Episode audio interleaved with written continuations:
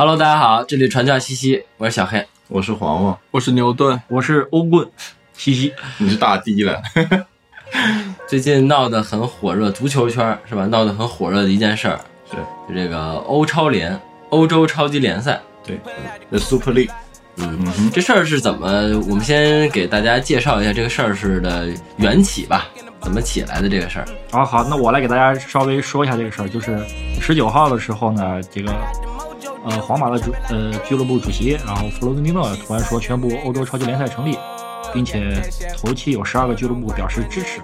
但是这个事情呢，在短短过去了二十四个小时之后就宣告了破产。这么一一个短时间内从成立到解到濒临破产吧，这么一个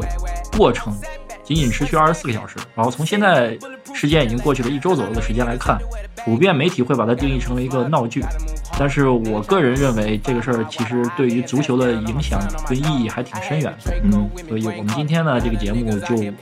借着上周足坛发生的这个地震性的事情来讨论一下这个所谓的欧超联。呃，其实这个欧超联，其实我觉得顾名思义，其实就是他就觉得自己是比什么欧冠呀、什么其他的联赛还要牛逼，就超级联赛，对吧？它超级在哪里？其实具体了解，它就相当于它会有几支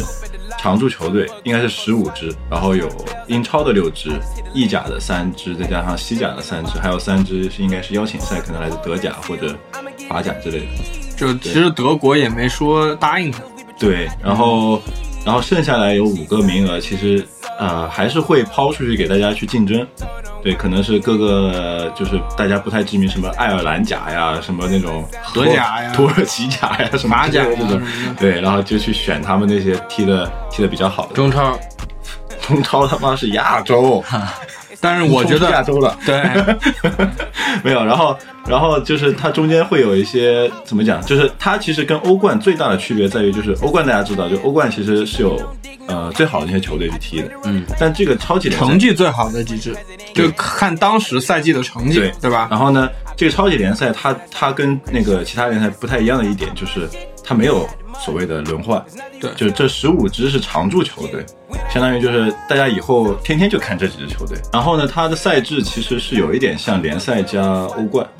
就相当于就是一开始分成两个组，就是二十支球队分成两个组踢，先去小组，就是然后踢完之后最后组内循环赛，对，然后然后最后再去进行一个淘汰赛。所以其实这么看来，这个这个整个超级联赛其实规模是挺大的，它中间要踢的场次啊什么的，其实都还挺多的。现在大概就是一个这样的事情，但这个事情现在还没有起来，好起来，对，就已经夭折了。好，那这样，这基本上通过刚才黄黄对对这个事儿简单的介绍，我们也能了解这个超级联赛大概是一个什什么样的一个形式吧。呃，简单来说，其实就是这样子，它诞生之初就是为了抵抗现在现有的欧洲冠军杯联赛，因为它的从赛制包括比踢比赛的时间放在周中都是跟欧冠完全冲突的。然后这个比赛唯一跟欧欧冠就是呃不一样的地方就在于，黄浩刚才说的就是这个里面有十五支球队是常驻，然后而而欧冠的踢欧冠的球队是跟你联赛的成绩挂钩，你这个就是这两个联赛一个最大的差异。然后由于欧冠成立到现在这么几十年的时间里面，常年是由更高层的组织跟足协管理的，然后所以呢，当这个欧洲超级联赛一推出的时候，就受到了高层管理部门的极力的怎么说反对吧。那截截止到这这一个礼拜以来啊，就是陆陆续续有球队退出，然后包括欧足联其实也放释出了相关的消息，说比如说球员参加了呀，俱乐部会要罚款啊，球员会禁止踢比赛啊什么之类的一系列惩罚措施。但是这个事儿截止到目前为止还没有完，因为还有两支球队坚持在欧超联里面，然后欧足联也没有具体研判出一个就是已经落地的这个所谓的处罚措施吧。所以表面上来看，这个事情，呃，媒体预测啊，或者各方估计会觉得这事儿胎死腹中啊。但是实际上，我觉得，呃，也许这一次欧超联不对不会踢起来，但是我觉得这种想法，包括以后这种思维模式的一种转变，有可能会持续下去。也许下一赛季这几个球队又会凑到一块儿，想出一个新的新的东西，一个新的名字，好改进一下自己的赛制，又会再提出来。总之，这种这股势头是不可逆的。这里还可以再说一下，就是这个欧超联它其实对于很多球队来说是一个非常有诱惑力的比赛，因为它一开始就有会有三点五亿的启动资金，我记得应该是对，会给到球队。然后一般大家好比知道的，像欧冠其实一一亿左右，嗯，对，相当于你一下就翻了好几倍。那对于很多球队来说，现在这个真的是一个雪中送炭的事情。呃，说回来啊，就是说回到这个事儿，为什么就是就是其实对于普通的足球球迷来说吧，就是这个事儿感觉来的很突然，嗯因为之前也没有说是感觉呃怎么样，突然有一天就是十八号那天，这个这个弗洛伦蒂诺就就宣宣布这个事儿，就说我们要做欧超联了，然后而且还是一个这么地震性的这个东西，就是对现有足球的一种节奏的一种破坏。然后我来解释一下，就是这个事儿其实由来已久，呃因为本身啊，对于欧冠这个赛制，它一直就不是说存在着，就不是说一个很完美的赛制吧，就是嗯一定或多或少会有很多问题。对，然后这种问题呢，呃，在豪门球队里面有豪门球队的视角去看这是什么样的问题，然后对于一些普通球队来说，也觉得有有有一些问题。但是欧足联为了尽可能把事情做得好，做得平衡，为了更大范围内的足球的发展跟推广，肯定是就是这个欧冠联赛现在这么一个体制啊，肯定是更倾向于这些中小球队。嗯会某种程度上牺牲掉一点点关于豪门球队的利益，比如说钱，比如说曝光什么之类的方面的因素。所以呢，当这个欧冠联赛实行了这么几十年后，啊、这种一直所存在的这些大家认知上的差异呢，积累了这么长时间，然后就会使大家促成一种想法。最早从九十年代开始就有，然后今年呢，这个事儿凸显出来呢，就是一下爆发出来成成了一个欧超联，主要是原因就是去年的疫情。嗯因为疫情来了之后呢，这个等于所有的赛事都会受影响，没你没观众了呀，对吧？然后没有门票收入，对票房这一块儿是彻底瘫了。完了之后呢，大俱乐部运营其实基本上就在你呃所有的收入来源都正常的情况下，他们还是要进行大量的负债运运营的。所以呢，当疫情袭来，俱乐部账面上的流水受到了很大的危机，所以才促使了这么多俱乐部啊，就比如说皇马一起头，这么多俱乐部才会响应它，然后欧足联才赶紧打压。就为什么欧足联对这个欧超欧欧洲超级联赛这个事儿这么反对，主要是因为嗯办这个欧超联，其实有某种层面上意义来说，就是要脱开欧足协的管。以前呃欧冠联赛的这种奖金分成、电视转播分成、广告啊什么之类的分成，其实在很大也我我具体忘了多少比例，但是肯定是有有一部分直接归这个划给欧足联了。一直有这样的声音，就是说欧足联作为一个参与度很低的组织，嗯去举办这项赛事的时候，就要从中切走，我觉得远大于他们劳动所得的一些利润。这其实对豪门球队来说，嗯，以前无所谓，就是没办法，这个基本上面面上过得去，大家可以进行谈判，这个比例多少。但由于疫情来了之后呢，这个事儿就会就就会凸显这个资金方面的紧张吧，然后所以他们就会弄在一起搞这个欧超联的问题。就是就是大家大家都赚不到钱，然后你们这些管事的人还不还不想办法，对，然后让我们对吧进退两难啊，怎么办？是不是？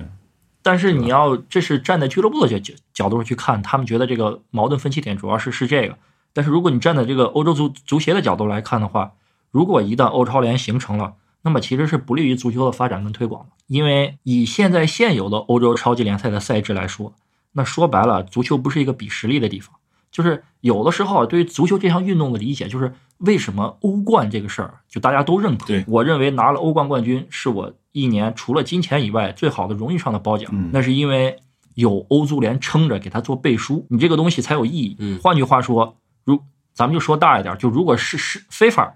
不举办世界杯，所有的国家队，嗯，就是踢足球，完了都是自己搞一个世界对，杯，都是自己的邀请。比如说今年巴西觉得，哎，我我们很高兴，我们邀请二十个队过来踢，谁拿冠军都没说服力，就是因为有了这种全世界范围内、全欧洲范围内一个官方组织，给你这项赛事的冠军作为荣誉上的背书，嗯然后大家才都追着这个这个目标来，这一样东西形成了一套制度跟规则，然后这个东西才有意义。嗯如果欧洲足协不管这个欧洲超级联赛，那么以后，嗯，这个联赛就会变成什么样子呢？就会变成因为有十五个常驻队，这十五个队呢是因为在现在的情况下他们发展的最好，然后呢，他们一定所有的比赛规则都是更利于他们豪门挣钱，那这无形之中就会拉大了这十五支球队，包括后面邀请那五支跟队跟其他很多小球队之间差距就拉大，这个阶级就分得更开了。对，所以所以欧足协是一定要从他的角度来看，他是要站在这个立场上去去考虑问题，所以他是一定要抵制这个欧洲超级联赛的。其实我觉得这个就像 NBA 或者像 NFL 一样，就是像美国那些体育的商业模式一样，就是有那么几支超级球队一直撑着，然后这个超级球队跟下面次级联赛的那个差距其实是很大的，然后球队其实很稳定，就是变化的都是球员，大概也就是变成一个这样的模式。但以前欧冠还是会有奇迹的，对吧？但是为什么就是这个事儿现在会有人提出来，就是说，其实欧冠近多少年，就这个世纪来说吧，二十多年的欧冠，嗯五非五大联赛球队夺冠的只有一支，嗯就是它本身你说，哎，我不向着这些主流联赛，不向着这些豪门球队，但是它多多少少你也能看出来一些端倪，就是说嗯强队在这个里面还是占优势。那你你比如说英超四个名额，西甲四个名额，然后德德甲三点五，或者是怎怎么样，这个名额分配，那那确实是本身呃欧足联给的这一套评分系统是基于你近五年球队在欧战中的表现拿积分化。那但是你这样划了十几年之后，那强者则强，弱者恒弱，就就还是就是球足球发展到现在就有有一个矛盾，就这个矛盾其实说本质上原原因就来来自于职业化的商业模式和足球本身那种运动竞技之间的这种荣誉追求之间一直在冲突。对，所以其实这个欧超联其实他们也就是相当于摊牌了。对，就足球就是个钱的游戏，对吧？我们现 在就搞钱，就是我们就这几支豪门球队，我们就专心致志的就去赚钱。有点像就是把表演赛哎，对，是吧？对，差不多这样。WWE 反正就是对吧？就是就豪门表演联赛，嗯，有点儿就现在大家已经慢慢已经形成了这样的一个怎么讲阶级了。就算我欧超联没了，这阶级现在也是在的。那为什么我们不直接一点就搞一个这样的比赛出来，对吧？大家一起好好的把这东西做好啊，一起赚钱。嗯我有一个问题，就是说，那实际上，如果说咱们假设这个东西真的就办起来了，嗯，那实际上它是有直接的冲突的嘛？对就就是欧，就是刚才其实西西也说了，嗯等于说你就时间是有冲突的，欧冠就踢不了了，对对吧？你那些球队，呃，现在不是说欧冠踢不了，是欧冠不让你踢了。不不不，就先不说欧冠让不让你踢，就就是哦假设欧冠让你踢，就是这这两个时间上，就是逻辑上它也是冲突的，对吧？对，就是假设欧足联不说禁止你踢欧冠，也没有就是就是加入欧超联的球队也不会愿意回去踢欧冠了。嗯。嗯，对，而且就是这个东西背后是有资本的。嗯。黄黄，你们大家应该都知道，就是它背后其实是我我看的资料是显示是摩根大通好像他们出资去搞这个，美国的资本是吧？对美国的资本去搞这个，而且在这些豪门球队里面有一部分球队的资金背景就是美国的财团，比如说曼联，嗯。比如说利物浦，然后这这这些球队它本身背后就是美美国的资本，所以他们肯定是更愿意倾向于用这种模式去呃经营一个比赛性质。然后再一个就是欧超联在这个计划就是虽说十八号公布，但是他们之前开会开了有我我印象中都有半年小一年的时间了。因为我第一次听到欧超联的时候是疫情期间，就这个事儿，俱乐部这些主席就在私底下就开始商讨了，就开始聊聊聊聊聊聊聊。然后他这个前身啊是什么？是二十世纪初的时候成立了一个 G 十四，就是所谓的有点像那什么国际上什么 G 二十峰会这种，这十几个呃几十几个大球队在一起形成了一个小组织，他们就经常会在这儿交换意见。然后这个联赛成立的时候呢，就是还有一还有一项措施，就是每个球队是需要买这个欧超联的股票的。嗯然后要要其实要把球队的运营跟联赛的，就是这个欧超级联赛的发展的好与坏进行深度的绑定。如果没有一些深度的绑定的话，那么其实这个比赛会，我觉得会牺牲掉很多的这种竞争吧，或者说是精彩程度。现有的足球的所有的这种赛事，比如说世界杯、欧洲杯、欧冠，其实不是这种模式，是是支撑大家去维护比赛高质量的东西，是我对这个荣誉感的认同。是所以这个欧超联赛其实提出来之后，其实就就就我个人来看，它就有点像一种改革，嗯有一种像革命这种性性质的东西，就是我是要动你本身足球维持的根基。嗯足球联赛对对球迷、对全世界的受众，他们所宣传的点，不是说资本，不是说运营了什么？是我认为足球是一项，呃，普世价值，能体现人类很多精神文明风貌的这种世界性的运动。然后这个欧超联赛它一出来，就说我现在就要动你这个价值观。所以呢，它在国外啊，就是受到了除了俱乐部老板以外，包括中小球队、球迷、球球员从业者，然后足协官方人员的一致反对。这也是为什么他们在短短的二十四小时之内，啊，就顶不住太多的相关的舆论压力，就慢慢退了。但我觉得问题也还是存在的嘛。就像牛顿，我在我们聊之前放了一个片子，呃，看看之后看看有没有机会，呃，说把咱们把这个链接放到那个评论区里面，大家可以去看一下，挺有意思的。就是在大家了解这个事儿之后，再去看这个我们在 B 哩 B B 站上找这个这个 UP 主的片子，大家会觉得，哎，对这个事儿的了解可能会更进一步，或者说更更有代入感。更有代入感。我我说一下这个片子啊，这这这个片子就是，呃，就是以那个香港那个电影《黑社会》为为背景吧，就是他截取了很多，做了一定的改编。然后你说想到这儿，我突然说到这儿，我突然想起来，就是说以前有一个著名足球评论员啊，前央视著名足球评论员说过一句很著名的话，叫“足球大社会”，什么社会大足球还是什么之类的，就是他认为球球场上跟社会上很多事情是极其相相像的。因为我看那个视频，我想说的意思就是，里面也提到了一点啊，确实说就是现状就是不赚钱嘛，我亏钱嘛，对吧？你说你西西说这些，说足足球确实是，嗯，有人类的人类的瑰宝是吧？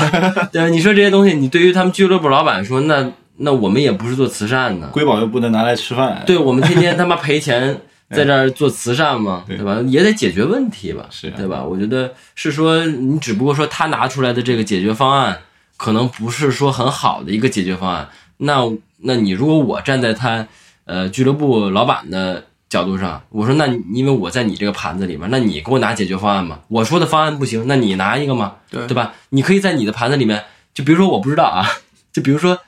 呃，当然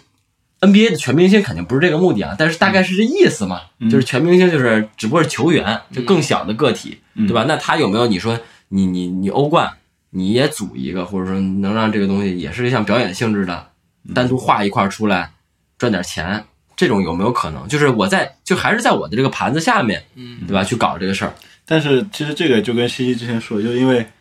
大家看足球会觉得说足球足球足球运动员在场上是拼尽了全力，是为了那个荣誉，嗯，对，但你如果说后面把钱直接拿出来了，那大家就会觉得这就是表演赛，就不会就是就好比说我拿了第一名，跟我拿第二名其实本质上没有区别，嗯，就我没有证明我更强或者怎么样的，可能就是今年你们安排的，今年我钱给的多，或者说我钱少我钱少拿一点，你们给我个第一名，就类似于这样子，对吧？就是就就就这样，大家会觉得说破坏了足球本来的那个面貌嘛，嗯，对不对？但但这个问题就是，其实如果真的是就是细聊起来啊，就是真的还挺值得让令所有人深思的。就是嗯你你想，国际足联，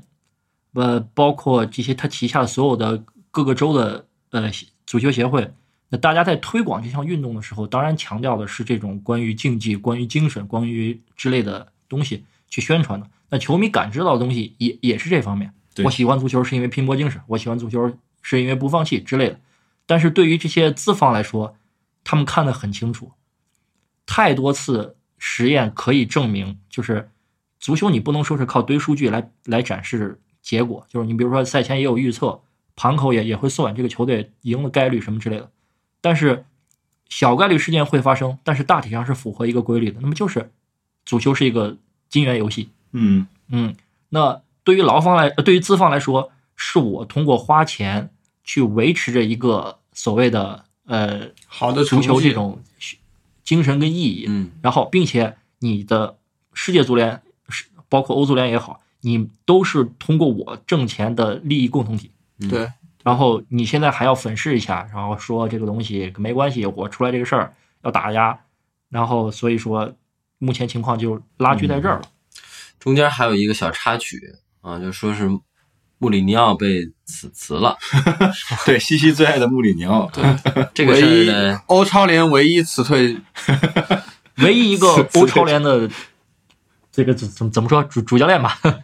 那这这事儿是这样的，就是基本上我们刚才已经把这个关于欧超联这些起因啊，包括目前现状的一些东西，跟大家都盘了盘。然后呢，这个事儿呢，从现在这个时间角度维度来看，因为刚刚过去一周啊，它从两三天前非常的极具有话题性，到现在热度慢慢减退。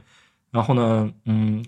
从一个普遍的视角来看这个问题的话，它有点像一个闹剧。嗯嗯对，就是你看这个事儿就哎，怎么又有了？对，怎么又没了？然后就就是这么感觉。然后，但是在这其中呢，就包括小黑刚刚提到了主教练被解雇什么之类的这这种事儿，就是属于在这段时时间发生里面一些小插曲。然后我们接下来时间就是主要聊一聊这种在时间这过去这一周关于欧超联相关新闻的一些插曲有关系的东西吧。嗯嗯嗯，我就先顺着小黑说的那个穆里尼奥这个事儿，然后这个事儿应该怎么说呢？就是确实啊，这个时间点非常的诡异跟蹊跷，因为十八号宣布，啊十九号解雇，啊、这个东西 然后二十号英超就说我不玩欧超联了，我还是玩欧冠。就我穆里尼奥白解雇了。对，嗯 我来跟你说一下，就我看了很多关于呃相关的呃所谓媒体的报道啊、有包括一些像什么电讯报啊、呃天空体育啊，甚至包括热刺的跟队记者，从多个方面去了解这个事儿前因后果是怎么样。这个事儿就我们记我记得我们就半年前赛季刚开始的时候聊过一期关于英超的球队呃球队的事儿，当时热刺还排在英超第二名。然后呢，紧接着呢，就是由于我当时提到过热刺这个俱乐部啊，就是很重要的一点就是它运营的非常好。截止到现在为止呢，热刺排第七，就成绩不好。对成绩不是很好。然后呢，它以目前的事态来看是踢不了下赛季的欧冠的。嗯然后呢，当然球队内部呢，由于成绩不好，就会出现各种氛围上的变化。然后，呃，所谓的让媒某些媒体说就是更衣室矛盾吧。然后呢，这个时候呢出现问题的时候呢，那么成绩出问题，那你首先负责人就是主教练，你主教练就得背这个锅。所以一方面一个很重要的说法就是说，是热刺解雇穆里尼奥呢，跟欧超联没关系，他是之前上一场踢平埃弗顿的时候，这个俱乐部高层就已经做出了相关的决定了，只不过是在选在这个时间点把这个事儿给发布出来而已。但是他为什么不早点发？为什么不晚点发？你说跟欧超联完全没关系，我是不信的。我来给大家细细盘一下这中间关系在哪儿。就是首先，热刺啊，咱咱们看这个十二个所谓的已经一开始共同声明想要加入欧洲超级联赛这个球队里面，嗯嗯热刺、阿森纳这种大概率是下赛季踢不了欧冠的球队，嗯嗯他们为什么要拥护跟支持参加这个？就就起初啊，就事情刚刚开始，他们为什么要支持加入欧超联？因为对他们来说，他们下赛季踢不了欧冠，那么奖金分成是少了。如果有欧超联的话，对于球队运营是呃资金上是一个很好的补充。尤其热刺应该是现在全欧洲最缺钱的球队，球队之前在上上个赛季打到了欧冠亚军，这是球队历史上奖金分成最多的一次。然后呢，球队当然是想为了获得更好的荣誉，那么那么你就得继续增加支出，啊，增加开支。然后热刺呢，之前决定盖球场，当现在热刺的主场呢是整个伦敦市最新最好的球场。然后呢，为了这个球场呢，热刺背了十个亿的债。先前就是热刺这个北伦敦死敌阿森纳啊，就出过这事儿，就是零几年的时候要从海布里搬到酋长球场，球队老板运营决定建球场的时候，搞得温格年年苦苦争争四啊，年年卖队长，这就是一个鲜活的例子，一口气就没上来，这么多年就开始都已经垮下去了。热刺其实有点像阿森纳的后路，然后呢，所以呢，在这个情况下，又有疫情这波袭来，导致本来财务状况很健康的热刺，就突然负债变成英超第二多，仅次于曼联。所以呢，他当时呢就急需去拥护和支持这种欧洲超级联赛，因为加入了我，毕竟就有钱他可以拿嘛，对不对？俱乐部这赛季的表现，就热刺这个俱乐部这赛季表现呢有点高开低走，而且，嗯，很多人认为，就是包括俱乐部内部的球员和俱乐部高层认为，这个事儿跟穆里尼奥的执教风格有关系，因为他这种风格可能不会引起球迷的热呃喜爱。然后，如果你没有很好的战绩，那么你就什么都不是了。但是呢，穆里尼奥这个号号称这个，当然当然有有很多穆里尼奥黑啊，说穆里尼奥是个骗违约金型教练，就是穆里尼奥职业生涯一共被解雇过五次，现在一共判一共拿到了八千九百万镑的解解约金。然后热刺呢，其实比如说他之前如果真的是媒体报道的那样子，就是说我一开始是在上轮周末的时候，在踢一平埃弗顿之后，就已经高层已经下达了一个决定，我要解雇穆里尼奥，但是又没钱，因为穆里尼奥这次从解约，按他的年薪一千多万，违约金两年的话，合同还要两年的，就是三千多万。然后这三千多万这钱热刺拿不出来，所以我就先参加超级联赛拿到这笔钱，然后给穆里尼奥赔了违约金。我一宣布这事儿，所以就会给大家的感觉就是，热刺先参加超级联赛，拿到了这个所谓的那个三点五个亿的这个启动资金，然后用这笔钱解雇了穆里尼奥。就是我先拿钱来解雇我自己的主教练，这个这对，这是这是一种说法，就是说穆里尼奥的下课跟欧超联没关系，只是球队这赛季表现的原因。然后第二种说法就是说，俱乐部其实一直就在筹划做这个事儿，其实半年前就知道。作为俱乐部的主教练，穆里尼奥本人是不可能不清楚这个事情。是的，嗯有很多人认为，穆里尼奥其实是跟很多从业者、呃教练、球员一样，是不支持这个欧洲超级联赛。所以呢，在这个事件的问题上，跟热刺的高层产生了矛盾，再加上他赛季这个战绩不佳，成为了他下课的导火索。你要如果是第二种逻辑的话，就非常亏。因为为什么呢？他解雇完了十二个小时之后，这热刺就退了。白解雇了。对，不是，我有一个问题啊，嗯就他这个钱三点五个亿，那也、嗯也不能说是我十八号加入，十八号你就给我转过来吧，反正就微信吧转账先三百块了，帮我对吧？帮我回就香港。先转个三千万的定金，的确，我先转过来，我先把教练开了。对，那，不过这肯定是网友的那种臆测对，但是确实，确实，你如果就是加入了这个东西，就相当于有有一份效力嘛。这三点五五个亿，我这时候不没拿到，我什么时候拿到，我什么时候给给你赔违约金就完了，啊，算是对球球队财务状况的一个一个补充嘛。这个就大家就心里有底儿了呗。说说白了就就是，所以这个事儿就是卡在这个奇妙的时间点，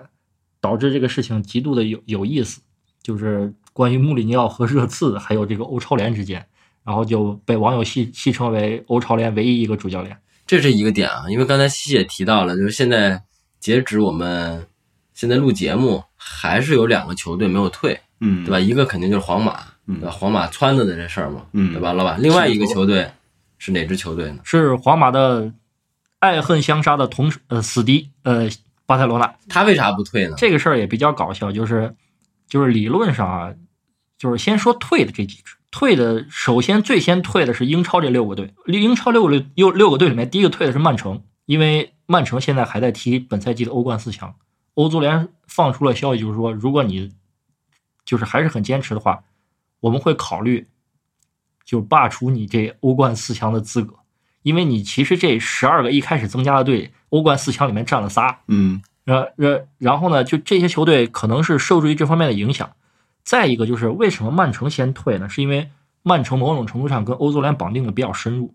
大家可能知道这个欧足联的，就是不是曼城的主席是那个苏尔曼财团，就是那中东石油石油爹。嗯自从中东石油爹入主曼城以来，就曼城为了去拿欧冠这个目标，他他至今还没拿过啊。他为了奋斗这个目标，就已经花了很多钱了，其中有很多钱很冤枉。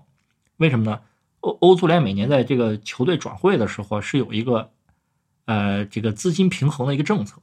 你有的时候是要罚钱，然后有的时候是你对于俱乐部运营的一些不规范。曼城前前后后也被罚了好好几千万了。嗯他如果这个时候对着跟欧足联干，他是最亏的。就是我已经在在你这个欧足联的体系下踢欧冠这套认知里，我已经付出了这么多，就为了一个欧冠，我现在退，呃，那那就等于说是之前做的所有的工作就有有点打水漂了，就就这种感觉。嗯但是你止不住，就是皇马一开始忽悠的好，对吧？他一开始他确实也参加了，然后至今其实欧足联还没有对这个事儿有一个官方的惩罚措施，所以这个事儿还得还有后续，哎，还得看。这是曼城是这个退的，嗯，然后曼城退了之后呢，就是呃，欧足联就从上级对各个国家的联赛管委员会下达了命令，就会比如说，就是刚才黄黄一开始开头说到的，就是说，如果你们执意要参加，这些球员不允许踢不踢世界杯，不允许踢欧洲杯，不允许参加联联赛之类的。但这个东西是这样的，就是，嗯，俱乐部本身想踢欧超联是作为一个补充，他们不可能放弃联赛的。本身这个赛制的设置跟安排也是不跟联赛冲突的，所以呢，当有这方面压力的时候，有些俱乐部就要权衡，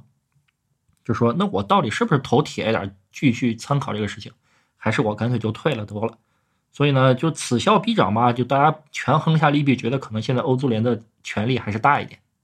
然后就慢慢的退了。而且当时英超玩的更绝，英超是除了这六个队之外的十四个队还在一起开了个会，开会的时候还专门说了把这六个队给踢出去，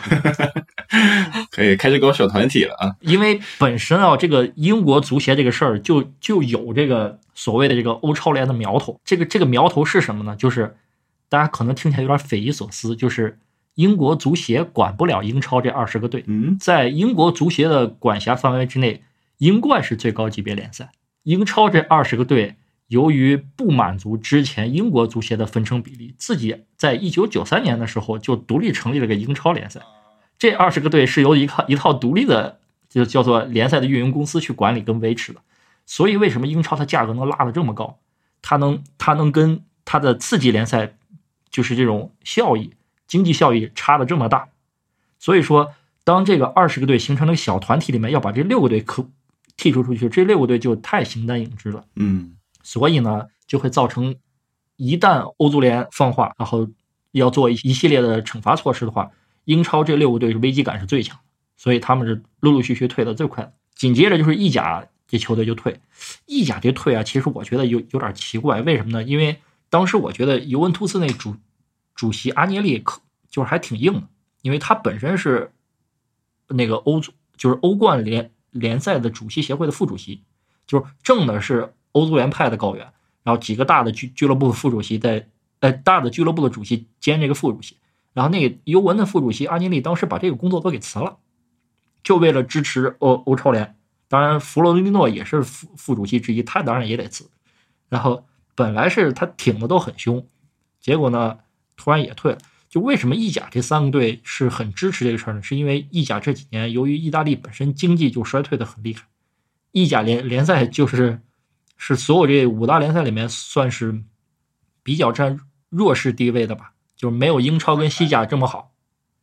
所以他们如果能加了欧超联，对他们来说绝对是利大于弊。只不过就是欧洲足联一紧缩这个这个政策，他们立马就缩，然后呢？他们退完之后呢，这些球队在这些呃受邀一开始的十二个球队里面，英西西甲三个，意甲三个，英超六个，然后除了这英超跟意甲之外的，那西甲还有三个，就是皇马、巴萨和马竞。马竞呢一开始呢就是它有点像什么，有点像阿森纳跟热刺这种级别，就是他们本身够不着这种欧洲超级联赛这个级别，你本身没有没有历史上没有太好的荣誉，然后呢，只不过是皇马觉得。我们同城兄弟这么多年，我一定要把你拉进来。在相对的盘口之下呢，马马竞也是属于一个中小球会。就之前你看那王王健林三三多少个亿，就把马竞都买买过一段时间，然后后来运营不善又给卖出去了。然后所以呢，马竞对于这些球队豪门来说，它相对来说资历更小，然后豪门底蕴更浅，所以呢，欧足联一紧缩，他也就率先退了。最后剩了两个，就是两个巨头，其实也可以说是两个寡头。就就是巴萨跟皇马，他俩不退，为什么？他俩是有硬刚下去的这个底气，因为现在就有这两个队一直还僵在这儿，所以这个事儿截止到咱们录录节目这一天啊，他还没有一个很好的解决措施，所以我想可能接下来欧足联应该会研判出一套惩罚机制，就就是公开就说，如果你真的是公开对着干，这会有怎么怎么样的一些相关的规定，要不然这个事儿可能一时半会儿还没法收场。啊，未来后续的事情，我们以后在节目中如果有消息了，再跟大家再再说一说。他就两支队，那那也不能你就俩人踢吧？反正拜仁 就德甲的拜仁跟多特是从始至终就没有想参与过。不是那个拜仁，就是哎啊，我我接着先顺着小黑那个问题说，那个关于拜仁跟多特还有巴黎，我我一会儿再再再说他们三个。不要以为就剩这两个队，这个事儿就一定完全没有任何转机。在我看来，那怎么说呢？因为当时欧超联赛这个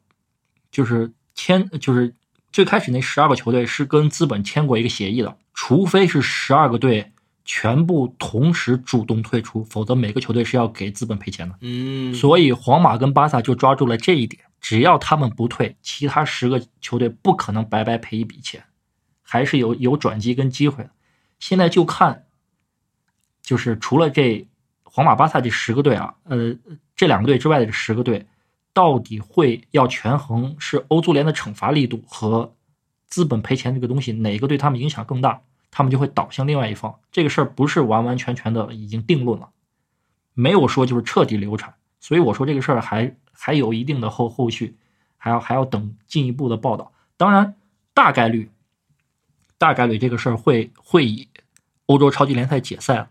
为最终的结果。但是事情没有到尘埃落定的那一秒钟，谁都说不好剧本是什么样的剧情。呃，十五个常驻球队里面不是有三个名额还不知道吗？对，当时邀请的三支球队，其实根据媒体的爆料，就是拜仁、多特和巴黎圣日圣日耳曼，这三个球队从资历上来说也符合这个十五个豪门的那种标准。其实，在欧足联具体的惩罚措施之前，通过媒体放出来的消息来看，拜仁、多特和巴黎不是没有心动，他们只不过是一个观察风向的这种走势。就是说，如果欧超联这边是声势比较强大，获得的反馈更好、更积极，他们也有可能就顺势而为加入了。只不过是欧欧足联站出来的很及时，把这个事儿口子堵得非常快，所以他们三个现在才不吭声。不是说他们三个没动这方面心思，绝对懂，因为不可能有球队跟钱过不去，尤其是在现在这个情况下，大家都很缺钱，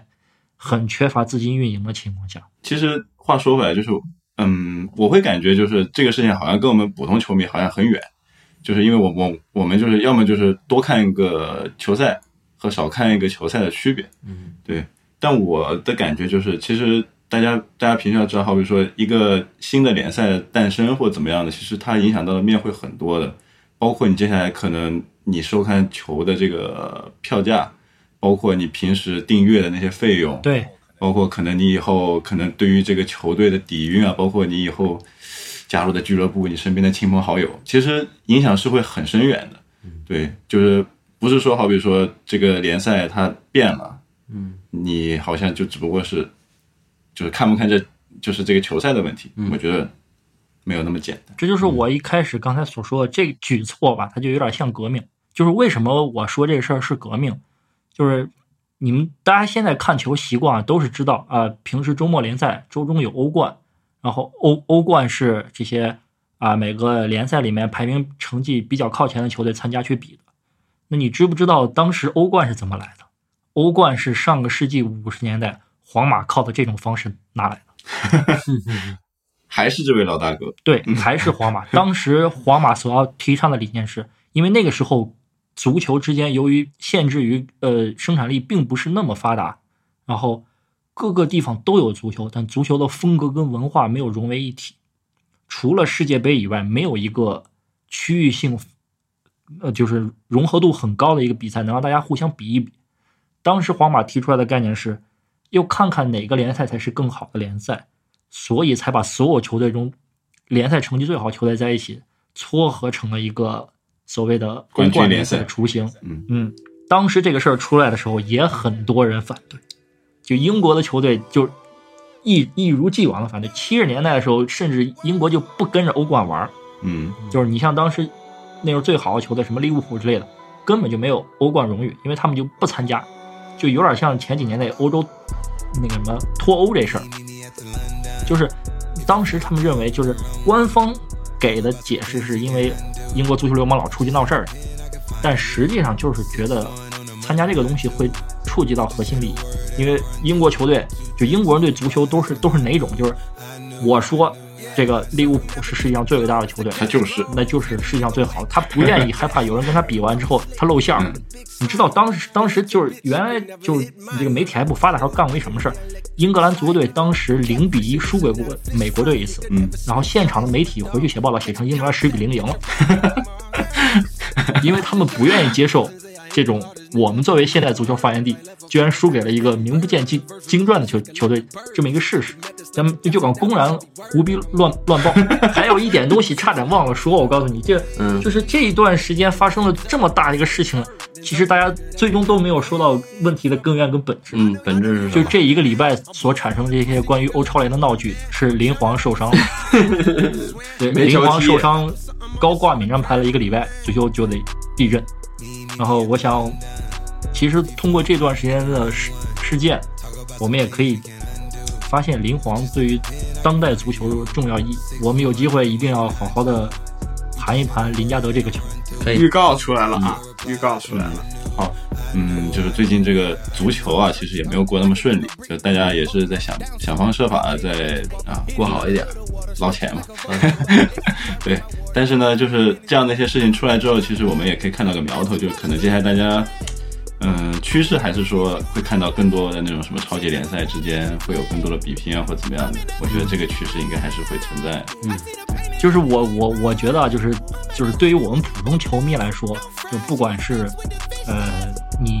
是所谓的我们之前说的球迷阶级中的哪一种，就是我觉得都要积极正面的去看待这个事情，然后去理解这个足球现在职业化体育发展到如今这个状况，都会走向这样一个岔路上，是关于荣誉、关于金钱、关于各方面的一些博弈，然后理性看待这个事情，然后而且我个人认为这个事情就是不是什么多么消极或者悲观的一个事情，然后我还是愿意持着一个谨慎乐观的态度啊、不管最后有一个这样的联赛或者没有一个这样的联赛形成，都不会影响和会使这个足球这项运动发展的更差。历史的趋势跟规律告诉我们，如果它的核心跟本质更符合我们的日常价值观的话，它一定会有更好的发展。好吧，好的，好，就是这样，这期就先到这儿吧。嗯，好，大家再见。大家再见大家拜。拜。拜拜。